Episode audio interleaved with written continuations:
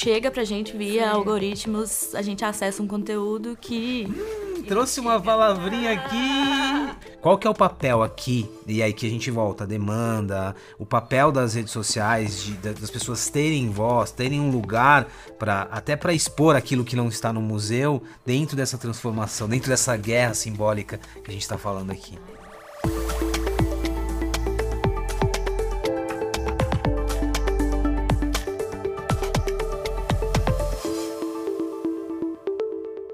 Sejam bem-vindos ao Habitability, um podcast videocast oferecido pela MRV Co e apresentado por mim, Luiz Gustavo Pacete. Hoje eu recebo Daniela de Avelar, que vai explicar um pouquinho o que ela faz, e a Giovana Abreu, que vai virar a Gi aqui. Daniela vai virar Dani e Giovana vai virar a Gi. Bem-vindas ao Habitability. Obrigado pela presença de vocês. A gente sempre faz uma conexão aqui entre é, morar, habitar cidades, mas sobretudo sobre viver. Esse é o grande mote. Dani, bem-vinda, viu? Bom, bom dia, obrigado pelo convite, é um prazer estar aqui com vocês. É... Atualmente eu sou assistente curatorial do, do MASP, do Museu de Arte de São Paulo trabalho entre a curadoria e entre a, o núcleo de mediação em programas públicos, então pensando um pouco como que as programações do museu chegam ao público, mas venho aí de uma trajetória é, anterior, já de mais de 10 anos trabalhando na área da cultura. Antes eu trabalhei no SESI Minas, no Centro Cultural BH, no centro de BH, e antes tive um período longo no Inhotim, como supervisora de educação lá. Aí é um pouco por aí. Esse é um exemplo que eu quero muito que você traga aqui pra gente, porque tem, é, em Otim tem muitos, muitas coisas pra gente discutir aqui, por tudo que, por todo o contexto, né? É, você é de, de, de, qual cidade de Minas? É, Sou de Formiga. De Formiga? Morei muitos anos em BH e aí tô há um ano e meio aqui em São Paulo. Aqui em São Paulo. Então já tem um contexto de mudança também muito, muito interessante. De novo, obrigado. Gi, e aí? Conta um pouquinho também de você. Acho que a gente se conheceu rapidamente aqui nos bastidores, mas tem uma junção de, de muita coisa aqui na tua trajetória, né? tem. Depois da Dani fica até difícil, né? Porque eu falei, gente, me chamaram pra, pra falar com, com a pessoa que é assistente curatorial do Master, muito chique. Mas eu tenho uma, uma trajetória bem é, complementar e variada. De formação, eu sou psicóloga. Acho que assim como a Dani, né? Assim, essas áreas da, de humanas, né? Que a gente consegue complementar com a arte. Eu sou psicóloga de formação, mas eu trabalho com arte e cultura já faz mais de sete anos, muito focado em diversidade, inclusão e impacto social.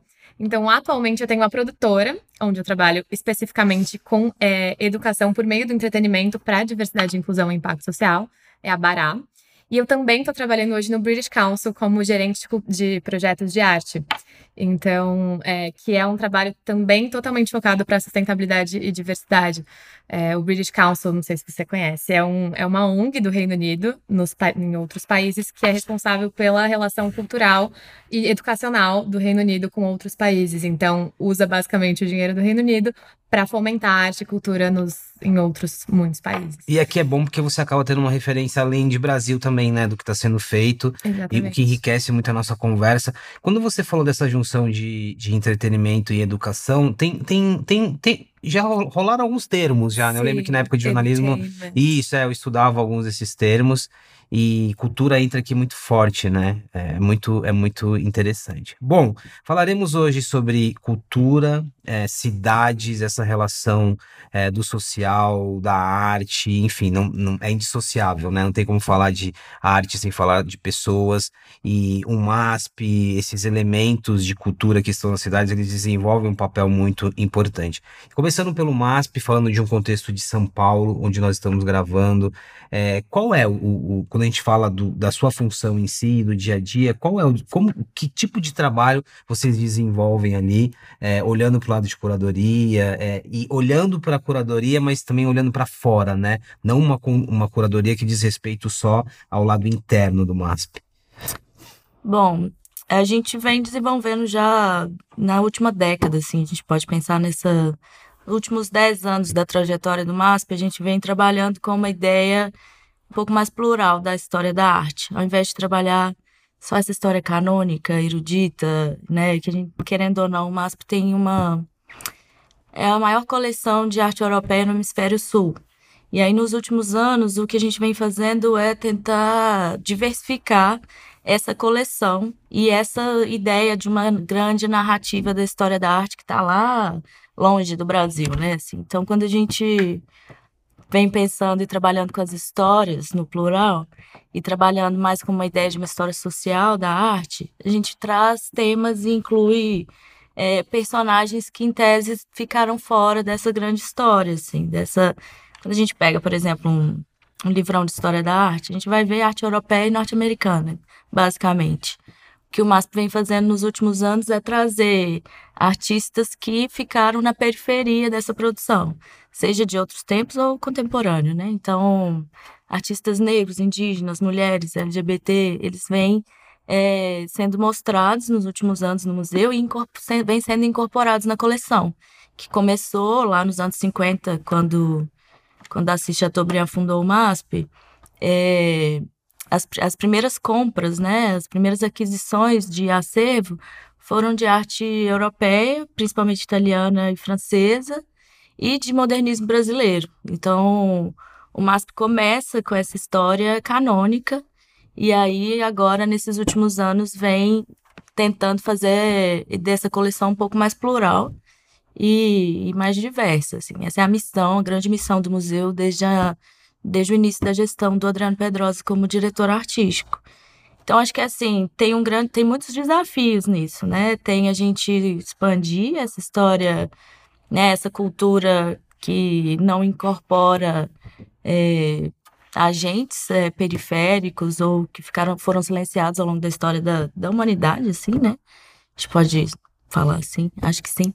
É, e tem como que, como que o público vê isso, né? Assim, de que maneira que o MASP contribui para que a gente repense a nossa história do Brasil, enfim. Ano passado, por exemplo, a gente trabalhou com histórias brasileiras. É, vários artistas é, variados é, trouxeram outras perspectivas sobre a, sobre a história do Brasil. Então a gente tenta reconstruir, revisar um pouco essa, essa história que excluiu, né? Essa história que deixou tanta gente de fora da, da narrativa. Vai um pouco por aí. Aqui é interessante porque aqui já deixa muito claro o papel da arte do lado de inclusão e de, e de resgate histórico é, e de representação também, Sim, né? Será que a minha história, a minha ancestralidade está ali representada? Mas aí, Gia, aqui a pergunta é a seguinte: é, eu acho que tem um caso aqui, né, específico do Márcio, mas quando a gente olha para o Brasil, quando a gente olha para outras instituições desse mesmo porte que tem né, a influência que tem o Márcio, é, é, eles estão na mesma página? Essa conversa, ela de fato se dá? Ou ainda está muito relacionado ao projeto de cada um? Eu só queria fazer um comentário sobre, sobre o MASP, que eu adoro, que quando você chega no MASP já tem aquele, não sei se é um quadro, um pôster da, das Gorilla Girls, falando da, da porcentagem de quadros que representam mulheres e da porcentagem de quadros que são de pintoras mulheres, né? Qual, você sabe qual é, né? É, sim, é da. Elas foram convidadas é, em 2016 ou 17, se não me engano. Acho que foi 16. Elas fizeram um estudo, né? A Guerrilla Girls é um coletivo de artistas dos Estados Unidos. É, e elas fizeram um estudo de quantos por cento da coleção do MASP eram de artistas mulheres e quantos por cento eram, eram nos femininos. Então, é assim, a, na época, em 2017, eram 6% do que estava em exposição eram artistas mulheres e 60% dos nus eram femininos. Então Nossa. foi um, foi um super, é, super foi super importante para a gente pensar sobre isso, tentar incorporar mais mulheres na coleção e, e repensar esse, essa história da mulher sempre nua no museu também, né?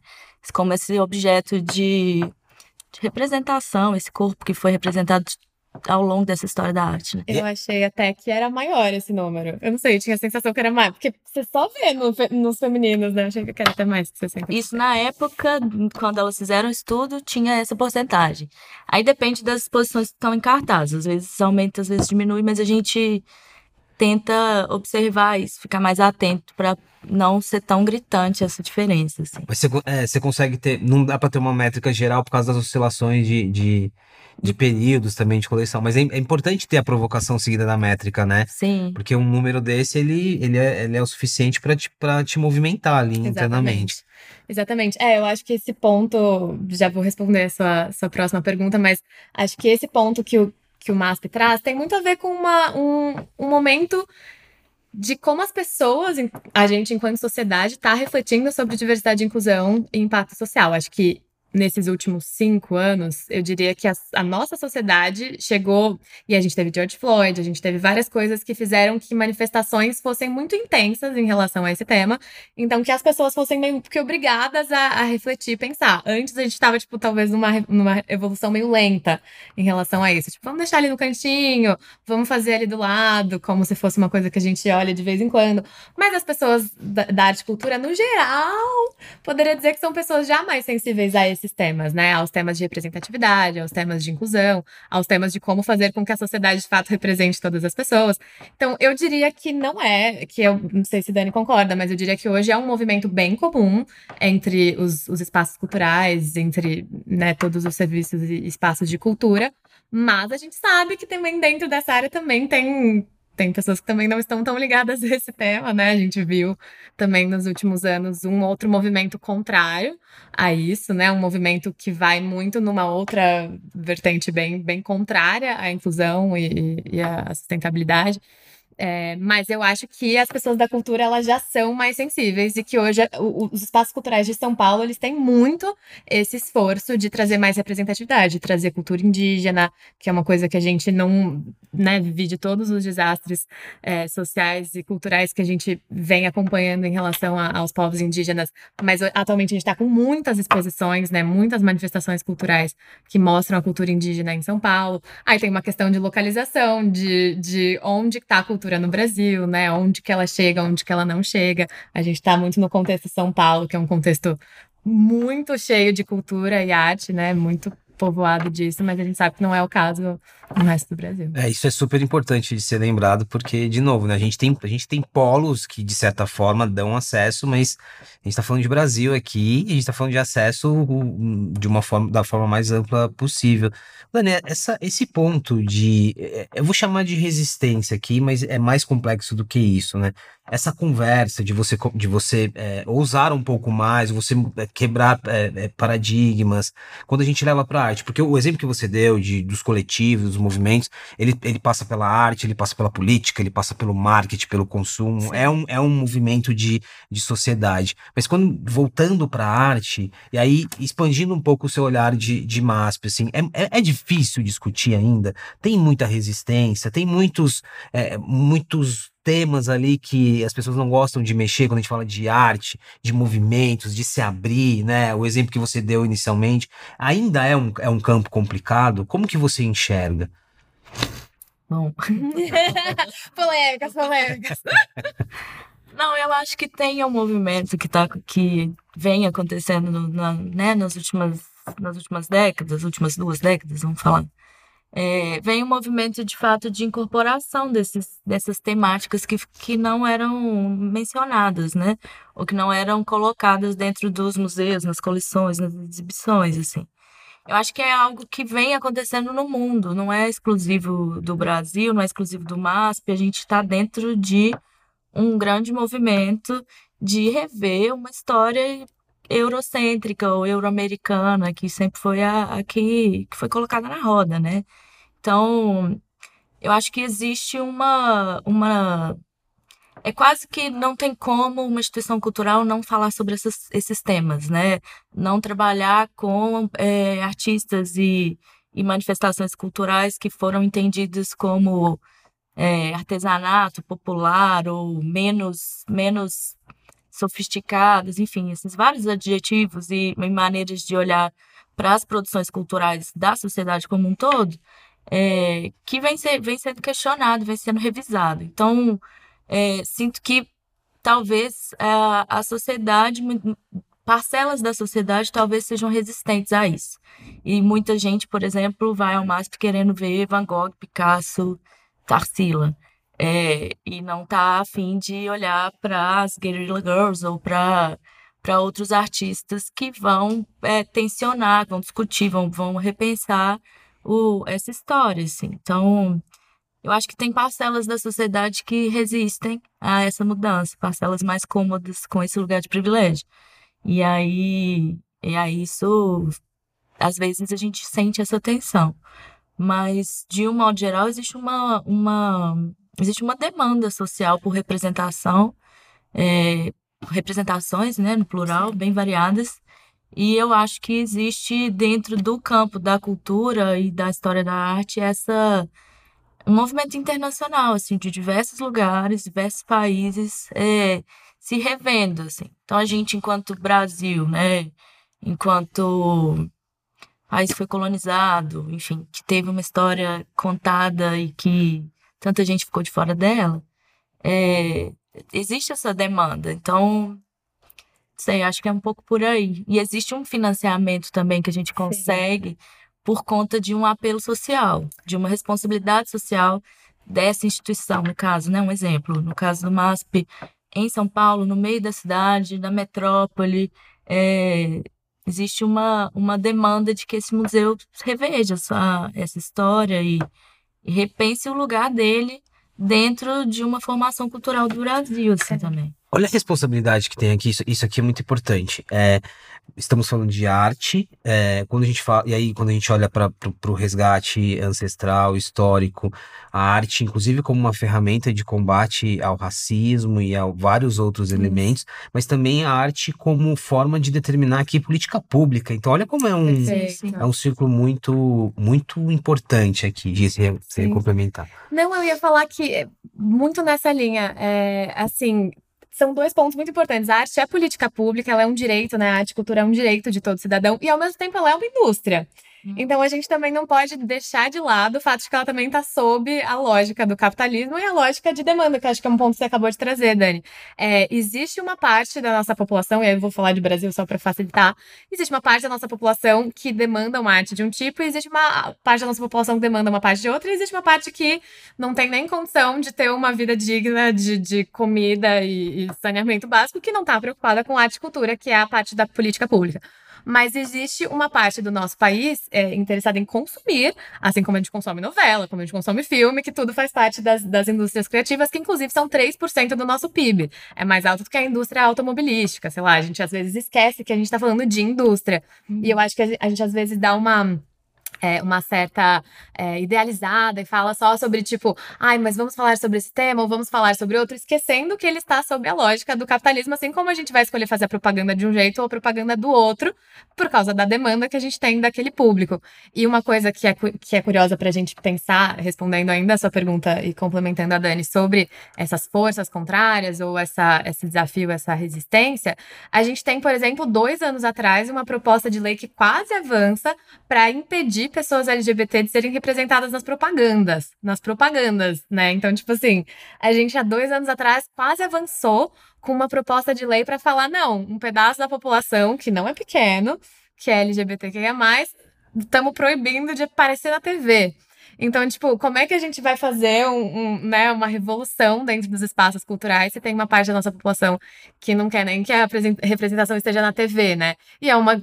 Tô trazendo um exemplo mais específico, mas isso acontece com, como você acabou de falar, né? Tem gente que não tá afim de ver essa. E aí isso também tem a ver com a educação, que é o que a gente estava falando. Pra gente ter essas pessoas querendo assistir esses tipos de conteúdo ou consumirem esse tipo de conteúdo, a gente precisa passar por uma educação contínua na sociedade, senão essas pessoas vão continuar não querendo consumir. Falar de dois anos é falar de ontem, praticamente, né? Ou seja, é, é, é. Tem, aqui tem um outro aspecto muito, muito relevante, e, e você várias vezes trouxe a palavra demanda ali também, né? Tem, acho que tá muito claro, né? Tem tem uma questão política e social, mas é, é, é, é, isso, a gente tem que trazer também, colocar o pé no chão que é sobre demanda, né? Não, não adianta também. É, isso é importante para todos os lados, né? Que você resgate uma história, mas que essa história chegue para as pessoas, né? Então tem uma. É, eu entendo muito o que você traz de lógica industrial e ela também é importante, porque a gente está lidando com vários campos aqui, né? Da ideologia social, políticas públicas, mas também é sobre demanda. A arte também é sobre demanda, né? Ah, com certeza. É, não, e assim, a arte é sobre, sobre demanda. Eu acho que assim, tem uma grande discussão que é. Existe uma guerra simbólica em, em curso, né? Ao longo, ao longo da vida agora, contemporânea. Então, é, existe, existem parcelas da sociedade que estão clamando por uma representação, é, por um espaço dentro das instituições. Então, é, não adianta também ter só curadores brancos fala, é, abrindo, em tese, abrindo espaço para que artistas indígenas estejam dentro do museu né? E as pessoas, os povos indígenas têm que falar por si mesmos, assim, também. Então, existe uma necessidade que existe de que tenham curadores indígenas nesses espaços, né? Ou curadores negros, LGBT, mulheres, né? E que a gente saia um pouco dessa, desse padrão que sempre, que ao longo dos anos foi o que ficou vigente, que era a maioria de homens brancos, né, dirigindo e curando e fazendo as escolhas das coleções de como ela e do, que, que elas contam, né, para o público, assim. Então, existe uma demanda é, de representação em diversas esferas, não somente enquanto artistas, né, é, existe uma demanda também social, eu acho da, da, da população, do que, que se quer ver. Mas o que vai dizer o que a gente vai colocar lá dentro ou não é, é, o, é o financiamento que a gente Exatamente. vai conseguir. Então, é, existe um apelo social em projetos é, que têm essas temáticas.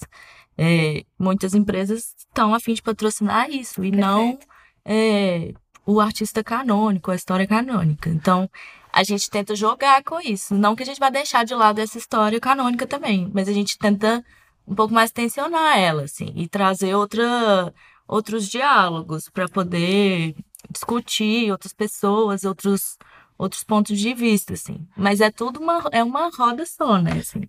É, uma, é uma guerra simbólica, tem gente que quer isso, tem gente que quer aquilo, e tem o, onde que a gente se financia, como a gente se financia, como as instituições culturais conseguem se manter e expandir suas coleções, e enfim tem muita gente que nos acompanha que é que está associado ao mundo corporativo, então eu gosto sempre de fazer essa analogia, né? De novo, não é sobre não é sobre ter representatividade apenas, não é sobre ter a história, mas quem está contando ou curando aquela história. De novo, né? É, é é, não é sobre um, um, um, exemplo, vai, uma curadora branca que leva. Não, é sobre encontrar os curadores que vão levar outras histórias também. Isso é um ponto importante. E fazendo analogia com o mundo corporativo, é, também, quando a gente fala aqui, a gente fala muito de diversidade aqui, diversidade estrutural, políticas, iniciativas, né? Você mencionou um pouco ali de indústria, eu, eu, também falo muito sobre marketing. É isso, né? Não é só sobre a mensagem, mas quem está é, por trás daquela mensagem, né? Isso. Qual que é o, o, nível de diversidade que eu tenho dentro da, da companhia. Gi, deixa eu trazer um outro elemento que conecta muito também aqui com demanda, indústria, é, tecnologia e redes sociais. Né? Eu acho que por todos os desafios que nós vivenciamos negativos das redes sociais, nós também presenciamos nos últimos, eu diria na última década, é, exemplos muito positivos de movimentos culturais e políticos. Qual que é o papel aqui, e aí que a gente volta, a demanda, o papel das redes sociais, de, das pessoas terem voz, terem um lugar para até para expor aquilo que não está no museu dentro dessa transformação, dentro dessa guerra simbólica que a gente está falando aqui? Ai, amei essa pergunta. Gostei vamos lá. É, porque eu já tava, acho que um pouco do, do, que a Dani falou, já tava com vontade de falar sobre isso, porque eu, é, antes de, de, responder diretamente a sua pergunta, pegando um gancho do, do que você falou de financiamento. E aí vou conectar com a sua pergunta, porque hoje em dia a gente tem uma dificuldade muito grande de diversificação de projetos culturais que estão conseguindo apoio financeiro. E aí a gente está falando também de todo o nosso. E isso tem muito a ver com política, porque tem muito a ver com o nosso, nossos mecanismos é, públicos de financiamento, com Lei Rouanet, com leis de incentivo ao audiovisual e outras leis de incentivo, que basicamente é importante a gente sempre reforçar que quem está tomando, por exemplo, uma Lei Rouanet, quem está tomando a decisão de patrocinar aquele projeto é uma empresa, né? É uma, é uma lei de incentivo de dedução fiscal. Então, é uma empresa que as, às vezes as pessoas acham que o governo decidiu patrocinar a Cláudia Raia. Não, ela foi lá, validou o projeto dela na, na Lei Rouanet, e a gente teve uma empresa, XPTO, que decidiu é, financiar aquele projeto, é, que, de novo, também é um projeto gigantesco, que tem milhões de pessoas empregadas, então não é que o dinheiro foi para a conta da Cláudia Raia. É, foi para todos os milhões de pessoas que estão dentro do projeto dela. Por que, que eu estou falando disso? Porque isso significa que quem está tomando as decisões de qual que, é, qual que é a cultura que está no nosso país não é o governo, é em grande parte as empresas. Tá? E aí as empresas estão, ai, porque diversidade e inclusão, tudo muito lindo, a gente vai falar de representatividade. E parece que elas ainda não entenderam, e aí elas continuam patrocinando uma peça XPTO, porque tem um ator XPTO da Globo super importante e tal. É, e assim vai o dinheiro continuando para esses mesmos é, esses mesmos caminhos na cultura. Que é um pouco a mesma lógica se a gente fosse falar de diversificação de fornecedores. É a mesma coisa. É, por que, que eu tô falando disso? Porque isso faz com que as pessoas que produzem arte e cultura no nosso país, que são das periferias ou que estão nesses grupos minorizados ou nesses grupos subrepresentados, que a gente está falando principalmente da população negra, por conta da questão histórica e social, é, das mulheres negras, por exemplo. Você vê essas pessoas produzindo grandes peças, né, a gente poderia pegar é, produzindo grandes filmes, a gente não vê. Por quê? Porque o dinheiro não chega na mão dessas pessoas. Tem um monte de gente com projetos lindos, incríveis, espalhados pelo Brasil, que não conseguem financiamento para esses projetos acontecerem. E aí, por que que isso, para mim, engata um pouco na sua resposta, porque as redes sociais e a internet, elas surgem, quando elas hoje em dia são um dos outros caminhos de a gente conseguir dinheiro, de uma maneira, basicamente dita de maneira muito mais simples, sem ter que passar por esse outro, por esse outro caminho que eu acabei de falar. Então, as manifestações culturais é, nas redes sociais começam a crescer muito. E eu acredito muito, por exemplo, que o, que o próprio TikTok, Reels do Instagram e tal, e às vezes, que às vezes podem constituir um, uma, um novo tipo de manifestação cultural muito sólido ali, que é um produto, é uma pessoa que está pensando num, num roteiro para gravar aquele vídeo, ela está fazendo, tá, tá pensando em toda uma estrutura para fazer aquilo. E hoje tem muitos criadores de conteúdo que são desses grupos que provavelmente não conseguiriam é, um financiamento se tivessem ido bater na porta de uma empresa e falar: Ó, oh, eu quero fazer um podcast, eu quero fazer um, uma coisa XPTO assim, assim, você quer patrocinar? Provavelmente diriam não. Foi para as redes sociais, que é um lugar muito mais democrático, as pessoas têm demanda, então consumiram, e aí essa pessoa foi crescendo organicamente dentro dessa outra via. Então, é, te respondendo, eu acho que é um dos lugares hoje que tem mais, uma facilidade muito grande de democratização. Democratização no sentido da palavra de conseguir chegar mais longe e de ter acesso, né? É, para é, principalmente para fomentar cultura e, e, e, arte. Aqui é um outro aspecto também muito, muito importante, porque, de novo, né, vamos seguir o dinheiro aqui, né? Quem financia, no fim das contas? De fato, a gente volta para uma dinâmica, são empresas, a gente depende de empresas, empresas e também empresas privadas para que um projeto é, chegue, chegue de uma forma é, interessante. Aí não só, aqui a gente está falando de vários, vários formatos, né? Deixa eu ainda pegar esse, esse gancho, Dani, relacionado à, à tecnologia redes sociais, voltando ao, ao ponto do, da curadoria que você falou que eu acho também muito interessante, né? O quanto que esse contexto ajuda vocês também, né? De mapear, de mapear é, é, curadores interessantes fora do eixo aqui sudeste, ou de encontrar é, é no fim das contas, você tem um grande, é, é uma, um grande mar de referências ali que vão te, vai te ajudando, né? O quanto que rede social é um trabalho importante hoje para o curador que está buscando curadores. Sim, não, acho que é. É, antes era como se o, o curador tivesse que viajar o tempo todo, né? Para poder pesquisar e conhecer. O que é ótimo descobrir. também. Né? É ótimo e importantíssimo, né? Gostaríamos, né, de, de viver assim. Mas é, eu acho que as redes sociais, elas expandem muitas possibilidades de pesquisa pra gente, né? Então, a gente acaba tendo acesso a, a artistas, a curadores, a, enfim, agentes culturais é, de vários lugares e a gente pode buscar por isso através da, das redes sociais. Então, você consegue ter uma noção da produção de um artista que está lá na Amazônia é, produzindo agora e a gente consegue acompanhar e ver o tipo de trabalho, onde que ele está circulando, qual é o engajamento que ele tem, enfim, várias são vários a, aspectos é, bem relevantes nesse sentido de pesquisa, eu acho, para o campo da curadoria. Então você consegue viajar pelo celular, né? Assim, é, ainda que existe uma, existe uma necessidade de a gente do frente a frente com a obra, né? Eu acho que o virtual não não exclui a necessidade da gente se encontrar com um trabalho artístico, né? Corpo a corpo mesmo, que é uma outra experiência e muitas vezes pela pela tela a gente vai achar, pela tela do celular a gente vai ver uma obra vamos supor que tem uma dimensão de 1 por 2 na tela do celular, a gente não vai ver, não vai sentir ela como ela, com, do mesma maneira que o impacto quando a gente olha ela fisicamente, né, frente a frente, assim. Ou seja, isso é um exemplo esdrúxulo, mas é, não exclui a necessidade da presença, e eu acho que é uma outra experiência. São experiências diferentes que a gente tem com, com a produção artística, mas de fato é, esse mundo conectado facilita para que a gente consiga ter acesso e conhecer produções mais variadas do que se a gente tivesse que ir em loco em todos os momentos. É, eu acho que é super relevante, assim, é um espaço para os artistas de fato se mostrarem.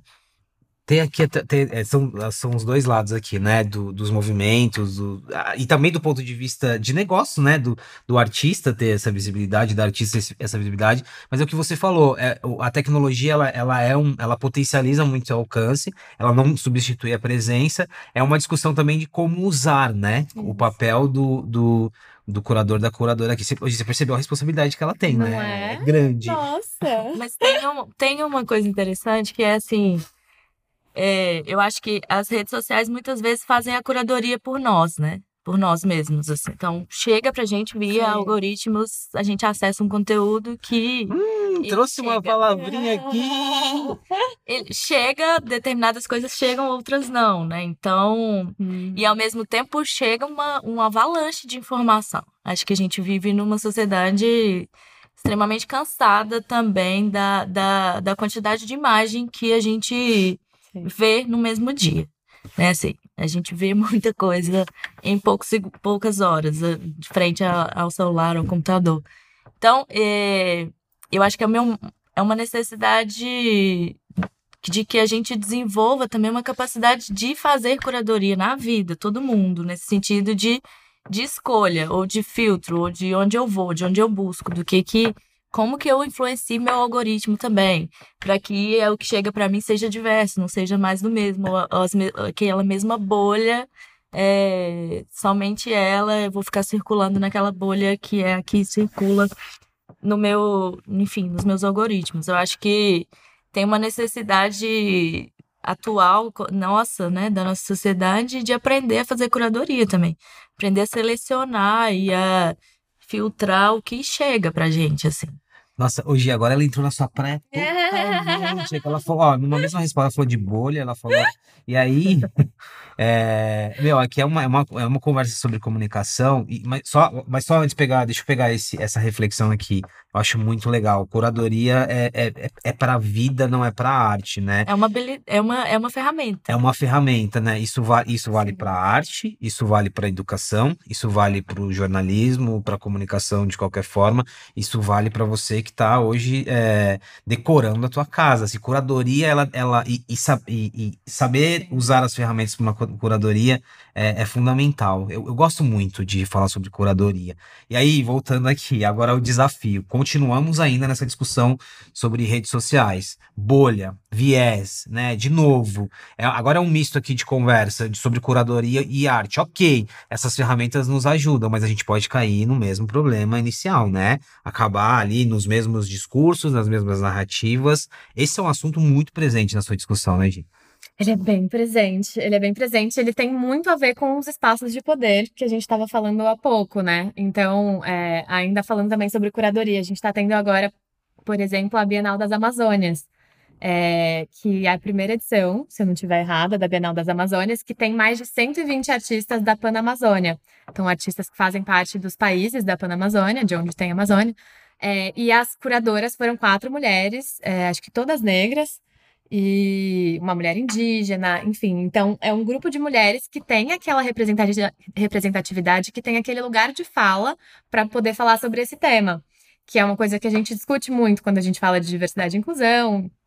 E que tem a ver com tudo que a gente está falando aqui agora, que é o lugar de fala, que é basicamente você ter alguma propriedade para poder dar é, esse ter esse olhar específico para aqueles temas, né? Então, se fosse eu fazendo uma curadoria de é, arte indígena, ia ser bem brega, né, em 2023, porque a gente tem curadoras indígenas que podem fazer isso muito melhor do que eu. É, porque eu não tenho essa vivência, porque eu não tenho esse lugar de fala. Então, é, a gente tem que falar sobre isso, sobre como a representatividade é importante para o discurso que a gente está criando e para os discursos que a gente está fomentando. Por muito tempo, a gente sempre teve, por exemplo, pessoas brancas escrevendo sobre a história de pessoas negras. Isso no cinema, isso na TV, enfim, é, isso na arte nas artes visuais. É, e isso tem totalmente a ver com o porquê a gente continua sendo uma sociedade tão racista. Porque, para mim, a arte, a cultura, ela é uma forma. para mim, não, é meio óbvio, né? Mas, assim, às vezes a gente não entende isso. É, que, para mim, a arte e cultura são uma forma de educação. É isso que a gente tá falando, né? A gente tá falando que a arte e a cultura são essenciais para nossa formação enquanto ser humano, para nossa para nossa convivência enquanto sociedade. Se a nossa arte, a nossa cultura é racista, se ela está tá sendo feita pelas mãos de pessoas que têm esses vieses que a gente está conversando aqui agora, e vieses inconscientes. É basicamente uma coisa que é automática em nós, porque é uma coisa que a gente foi construído, a gente foi con condicionado a ter. Então, por exemplo, você tá, uh, enfim, andando na rua, você vê uma pessoa negra, você automaticamente às vezes pensa, putz, é uma pessoa que vai me assaltar, vou atravessar a rua. Isso é um exemplo clássico que a gente usa para falar de viés inconscientes. Isso eu coloco na minha vida, isso eu coloco no conteúdo que eu consumo, isso eu coloco no tipo de coisa que eu escolho, é, no tipo de pessoa que eu contrato, né? Isso que é o grande, o grande debate de diversidade e inclusão. E isso tem totalmente a ver com, com como que a gente está fazendo com que as pessoas abram esses olhares. Então, para a gente ter essa é o que a gente estava falando sobre demanda. Para a gente ter mais demanda sobre filmes feitos por pessoas negras, a gente precisa ter mais investimento é, em criadores, em, em, em, artistas negros que estão produzindo filmes. É, a gente precisa, tem, tem dois lados. A gente tem um lado que a gente precisa corrigir essas desigualdades, fomentando essa criação, esses artistas, para a gente conseguir ter essa demanda também. É uma, uma duplinha muito grande. E as redes sociais, como a gente estava falando, elas furam um pouquinho essa bolha, porque elas vão mais rápido, né? uma, a gente não precisa ter essa lógica toda financeira, porque a pessoa consegue, com muito pouco dinheiro, produzir conteúdo. E é por isso que a gente tem tantos criadores de conteúdo e por isso que a tecnologia também é um grande aliado dessa, dessa democratização que a gente está falando. Eu quero conduzir um pouco a nossa parte final. Essa é a boa notícia, e o tempo está acabando. Ah.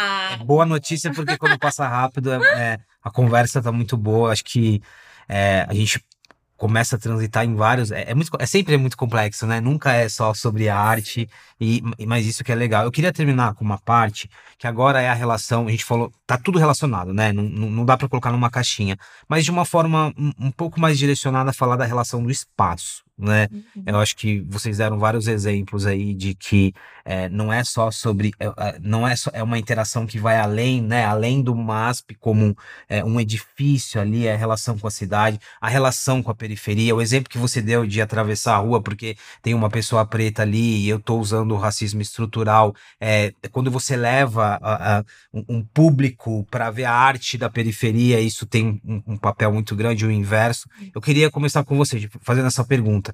Quando a gente fala hoje de que a arte ela também transite entre os espaços, né? Então eu tenho um, uma arte que, que jamais estaria no, no, no, Capão, por exemplo, em São Paulo, estando no Capão e vice-versa. Assim, por que, que isso é importante? Mas o quanto que a gente ainda precisa, precisa evoluir nessa questão? Isso a gente ainda tá falando de São Paulo. Você ainda perguntou pensando Isso, São Paulo, Paulo, é. São Paulo. Eu tô dando um exemplo muito metropolitano, mas eu, eu poderia ser uma comunidade ribeirinha. Grosso, tipo Exato. De, de, de, de, coisa que chega lá. A gente tá com. A gente tá fechando um edital é, é, no British Council, que é um edital de cultura circular, que é basicamente para a gente conseguir fomentar festivais artísticos mais sustentáveis é, é no Brasil. E é muito legal perceber que chegam muitas propostas fora do eixo que se chama eixo Rio-São Paulo, né? De cultura. É, ou do Sudeste. Chegam muitas propostas. Então, acho que é importante a gente dizer que não é porque não tem cultura acontecendo nesses, nas outras regiões do nosso país ou na periferia de São Paulo.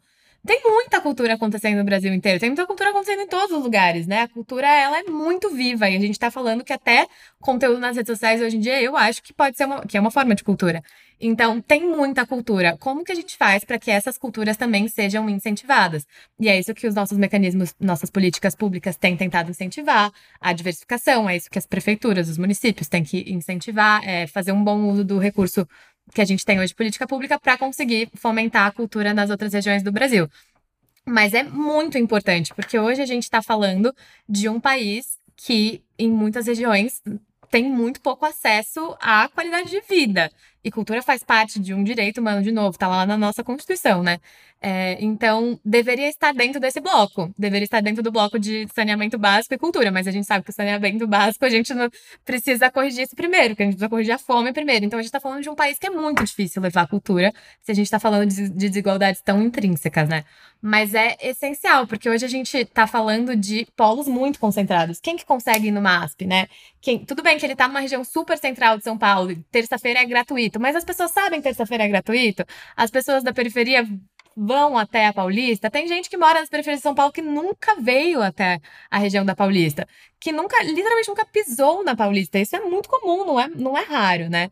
Então, como é que a gente leva? Hoje, no, dentro da, do teatro, tem uma, uma é, força muito grande de levar peças para a periferia, ou de peças que estão sendo construídas, estão sendo feitas por coletivos da periferia. Então, tem tudo a ver com tudo isso que a gente está falando, com tanto as pessoas verem as outras narrativas, como essa possibilidade das pessoas de grupos minorizados construírem essas suas próprias narrativas, pensarem as suas próprias identidades. Porque se a gente não faz, se a gente não fomenta essa cultura da periferia, dos, dos das outras regiões do Brasil, a gente não está dando nem a oportunidade das pessoas construírem a sua própria história, refletirem sobre a sua própria história e nem guardarem os seus próprios saberes, que é o caso, por exemplo, da cultura indígena, que por tanto tempo a gente não deu ferramentas, não criou ferramentas para que ela fosse guardada, né? E, e curada. Então, é, sei, essa reflexão é muito complexa. São muitas, são muitas, Dani, são muitas camadas aqui. De novo, eu, eu, eu, como eu comentei, né? Você tem uma responsabilidade muito grande. É, mas para aí, aí trazendo para o teu olhar ali, de novo, você já narrou um desafio nosso, que, que ele está em construção, na verdade, especificamente da arte, que é de trazer novos curadores, novos olhares, né? Mudar mas aí, quando a gente começa essa relação com o espaço, né? Então, de novo, trazer a cultura indígena para cá, para São Paulo, levar a, a, uma outra cultura aqui que não chegaria lá. É, é, esse desafio, ele está na mesa, ele é discutido, ele já faz parte de projetos. Como que como que tá essa discussão para vocês? Sim, não, eu acho que é, é um desafio é, constante, não que a gente nomeie ele o tempo todo, mas faz parte do, do pensamento é, de quem está trabalhando dentro da área da cultura. É, mas eu não sei, assim, eu acho que.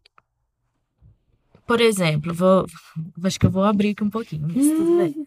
É... Deixa eu abrir mais um pouquinho. Não, porque, por exemplo, eu acho que isso tá, tem a ver com a história. Eu vou falar dos museus, que aí acho que a minha, a minha experiência está mais vinculada aos museus do que a outros equipamentos culturais. É, mas, por exemplo, o MASP ele foi construído no meio da cidade. É, a gente tem uma série de museus que foram construídos longe, apartados. Por exemplo, se a gente pegar aqui em São Paulo, tem uma diferença grande em um museu que está no centro da Avenida Paulista, no meio da vida urbana do, de, do Museu Paulista. Um exemplo. Que é aquele museu com aquela arquitetura neoclássica, imponente, parece estar tá entrando num palacete tem um monte de jardins em volta, é algo distante da população que vive, que passa por ali. É, a, a, inclusive pela própria localização dele também. Quando o MASP foi construído, ele foi construído com uma ideia de estar no, no, no meio da cidade. O Museu do Ipiranga passa um pouquinho por isso também, né? De, de distanciamento, de Ele está apartado. É, a própria arquitetura uhum. cria um distanciamento. O lugar onde ele está aquele, aquele paisagismo no entorno, é quase um mini Versalhes, né? Assim, tem, uma, tem um distanciamento que é provocado pela, pela proposta do próprio museu. E aí, enfim, não vou entrar nisso, mas é, quando ele foi construído, por que foi construído, que história nacional que ele queria narrar, que história da, da independência. E muitas polêmicas com relação a isso. E eu acho que quando eles reabriram é, agora recentemente o museu, o pessoal que trabalhou a curadoria trabalhou fortemente em revisar como que essa história estava sendo contada. Então, mas não vou entrar nisso. Quero dizer assim, é, existem modelos de, de, de, instituições, e aí você, que, que começam na arquitetura. Então, é, quando o MASP foi construído lá, em, é, inaugurou em 1968 o prédio da Avenida Paulista, ele foi construído, projetado pela Lina Bobardi, numa ideia de que ele estivesse dentro da vida urbana. É, e que ele, de alguma maneira, seduzisse a população comum, a população que não entraria no museu até então, para que, que as pessoas se sentissem é, convidadas a fazer parte daquilo. Então, é, o, o prédio do MASP é, um, é muito específico porque ele está no meio da Avenida Paulista e ele tem um vão enorme que é uma praça pública. Então, embaixo do MASP é uma praça pública gerida pela Prefeitura de São Paulo. Não é gerido pelo museu. E ali, milhões de coisas acontecem, desde manifestações políticas de todas as vertentes e, e vieses, até uma série de moradores, é, de pessoas em situação de rua que ficam ali embaixo, até iniciativas do museu de tentar levar algo para aquele espaço. Muitas vezes não conseguia, é um grande desafio fazer propostas para aquele espaço. Então, assim, é, desde a arquitetura existe uma, uma vontade de que ali seja um espaço de convivência coletiva, social, de vários tipos. É, agora, não significa que a gente consiga é, levar todo tipo e qualquer tipo de pessoas para dentro do museu. Continua, quem circula lá dentro continua sendo um público especialmente nos dias pagos, continua sendo um público elitizado. As terças-feiras gratuitas, a gente tem um público mais é, diverso do que nos outros dias. Isso é, é visível, basta andar lá dentro. É, mas existe um grande desafio de como que a gente seduz e faz com que as pessoas sintam parte daquilo também. Eu acho que traz, só concluindo, eu acho que trazer artistas é, que, que não eram vistos dentro desse espaço lá para dentro fa, faz com que a população talvez se sinta um pouco mais parte, se sinta mais representada. Então, ver uma, uma escultura do Flávio Cerqueiro lá dentro, é, do menininho é, explicitamente explicitamente um, um menino negro jogando um, balde de tinta na, branca na cabeça. É uma escultura do Flávio, que é um artista de, daqui de São Paulo, negro, jovem, é, que leva um tema lá para dentro do museu que até então não existia. Acho que quando a gente vê as crianças lá dentro, principalmente crianças negras, e olham para aquela, aquela escultura, e não somente para os retratos lá que estão lá para o fundo do segundo andar do MASP, aqueles retratos das crianças ou das famílias nobres e brancas europeias, que tem um monte na coleção, a gente tem essa escultura também, isso faz com que as pessoas se sintam mais parte, eu acho. É, se sintam representadas e um pouco mais à vontade ali dentro do museu. Mas não adianta o museu também ficar só fechado em si mesmo, né? Acho que um dos grandes desafios é como que o museu transita com a cidade também e cria relações diretas com a cidade, com a vida urbana, com a, a as diversas comunidades que vivem ali perto ou que vivem um pouco longe. Como que a gente se aproxima? É, e aí isso pode ser através da curadoria que a gente faz, do que, que a gente coloca como artes visuais lá dentro, ou como a gente trabalha os programas públicos, né, da, da instituição e, e a parte da educação, enfim, de, de projetos que vão trabalhar de fato com, com as pessoas, né, assim. É, enfim, muitos desafios. Você me, você me despertou, você me despertou uma memória, uma memória afetiva aqui é assim, não dá. A gente vai ter que gravar, vai ter que programar um outro episódio, porque tem muitos assuntos aqui que a gente é, continuaria, inclusive a, a, experiência que você teve com o Yotin, que não vai dar tempo de entrar, mas eu acho que fica até um convite para a gente contar essa experiência de uma outra forma, no próprio portal Habitability. Mas é, uma, uma memória afetiva que você me despertou aqui, e aí, de novo, eu acho que tem um aprendizado aqui. É, dos arquitetos, artistas e todos os profissionais que estão, que estão nos assistindo, né? O museu, ele é, é a, o lugar que ele está e, e, e, e a, a, construção em si já é a arte, mas eu tô lembrando, uma vez eu recebi, isso já faz uns seis anos, eu recebi uma amiga do Japão, do Japão mesmo, ela, primeira vez que ela veio para América do Sul, e eu a levei para o Museu da Imigração aqui no centro de São Paulo, numa, numa região é, é, bem específica do centro de São Paulo, e e foi uma experiência muito forte, porque tinha assim um museu que narrava todas as histórias de, de várias colônias e de várias partes do mundo, mas fora do museu você tinha um bairro ali que já, já naquela época já mesclava haitianos, é, alguma, algumas pessoas de, de alguns países da África, muitos bolivianos, que é uma característica daquela região. É, a localidade e, e o contexto que estava ali contava uma, uma história. Foi uma foi uma experiência muito forte que você é, me despertou a memória aqui. Eu queria muito agradecer. Gi, obrigado por estar aqui. É, são, os olhares de vocês são muito complementares, enriqueceu muito. E obrigado também por trazer esse lado do pé no chão, né? Estamos falando também de indústria, estamos falando também de negócio. Não, eu que agradeço. Nesse último assunto, eu não, eu não posso deixar a gente concluir o podcast sem enaltecer os SESCs, porque a gente estava falando um pouco de, de, de cultura e localização e espaços culturais físicos mesmo. E a gente não pode deixar de enaltecer o papel que os SESCs têm no Brasil, né? Um, um, mecanismo de capilaridade de cultura muito grande que também conecta a cultura com vários outros é, apoios da, da vida de um ser humano, né? Ontem eu estava conversando sobre o SESC com uma pessoa britânica e ela estava justamente falando: nossa, muito isso é um exemplo para o Reino Unido, porque como é que você vai ao mesmo lugar que você toma banho na piscina ou que você faz academia, você consegue também ver uma exposição de arte ou assistir uma peça. E ele achou, tipo, de uma magnitude incrível que, que o Reino Unido aplicasse isso também. Então, às vezes, a gente também olha só para o negativo, e a gente falou muito aqui do, das faltas, né, de tudo que a gente precisa melhorar, mas a gente também tem que reconhecer os mecanismos que a gente tem que são muito sólidos, e o SESC é um deles. Então. Eu, nessa última pergunta de espaço, me senti mal de não ter falado, feito essa enaltecida SESC. E os bons, os bons exemplos são ótimos para a gente poder copiar, né? No bom sentido. Dani, obrigado também. Obrigado por, por abrir de uma forma muito honesta, né? Os desafios que tem aqui. Mas acho que pegando o gancho do que a gente falou, também é isso. Né? Vocês têm, têm muitas boas práticas a serem mostradas aqui que também podem ser copiadas. O, o lance da curadoria também me, me chamou muita atenção. E obrigado. Eu que agradeço, foi ótimo bater esse papo.